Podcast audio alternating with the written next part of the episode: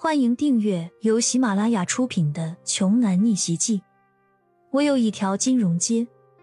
作者：山楂冰糖，由丹丹在发呆和创作实验室的小伙伴们为你完美演绎。第二百零九章，吕旭想了想，打算用田忌赛马的策略，于是便对几个弟弟妹妹说：“行了，别犹犹豫豫的了。”第三场，你们随便一个人上场就行，只要我和宁姐赢两把就能赚二百万，三局两胜的话，咱们总体上不吃亏。是啊，想法听上去确实是最好的解决方案。这么算起来，他们吕家是完胜的就可以了。可是刘增新那边，他们也不笨不傻的，怎么会轻易的认输呢？而且。刘家这边派出的三个年轻人，全都是常年累月总出来打高尔夫球的，都快把这个爱好练成职业级水平了。论球技，丝毫不输吕宁和吕旭，甚至在某些技能方面还要高出他们二人一大截。很快，两方对决的比赛就开始了。吕家第一个上场的人就是吕旭，结果信心满满的吕旭却被对方吊打了。谁也没想到。他和对方的水平完全不在一个层面上，见自家大哥输的是一败涂地，吕家小辈们的笑脸瞬间就垮掉了。而一旁看热闹的刘增新便嘲讽的说道：“真是垃圾，还以为他们会派出多么厉害的角色呢，竟然是这么菜的一个。”吕家第二个出场的是吕宁，十杆球过后，双方各进五球，最后以平局收场。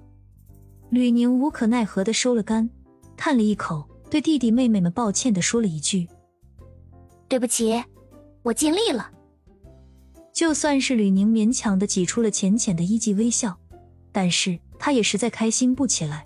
他自己这一局虽然没有输，但是也没有赢，因此吕家这边在添愁云一朵，似乎目前两家的胜负已经很显而易见了。其实第三局打不打？都基本上是无所谓的事情了。不过，对于吕宁的球技和场上表现出来的风采，刘增新并没有吝啬赞美之词，从旁夸奖道：“吕家的大小姐真的名不虚传，乐意双收啊！怪不得我大哥以前对你念念不忘呢。”然而说到这里的时候，他又特意顿了顿，才继续说了下去：“只不过可惜啊。”现在我大哥迷上了我们那儿江北大学的一个校花二妹子，好像就是那个冯氏电缆厂的继任总经理。看来你们吕家还是不行啊！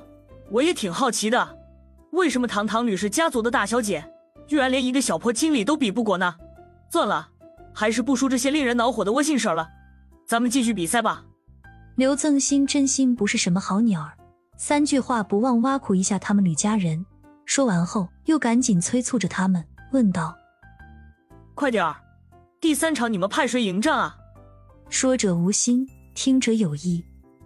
一直在旁边观战的骄阳双手紧握，莫非刘增新刚刚口中说的他那个大哥最近迷上的校花儿总经理就是李欣吗？哼，李欣也是他们这种货色能够觊觎的吗？骄阳眉头一皱，语气冷冷的说了一句。第三场，我来和你比。你说什么？还没等刘增新反应过来，一旁的吕怀安就不敢置信的明知故问了起来：“你连高尔夫的球杆恐怕都没有摸过呢吧？还敢上去比赛？而且，居然还想代表我们吕家和刘家对决？你小子也太狂了，简直不要命了！”骄阳，你胡闹也要有个限度。现在这种情况，有你说话的份儿吗？吕家大表哥吕旭也紧接着附和道。然而，骄阳完全不理会他们俩，继续对刘增新说：“如果我赢了，你得回答我一个问题。”刘增新看着骄阳面生，吕家第三代的年轻人里，以前好像就从来没有出现过这号人物，便问他们道：“他是你们吕家的人吗？”“不是。”吕怀安和吕旭异口同声的回答。本集播讲完毕，想听更多精彩内容，欢迎关注“丹丹在发呆”。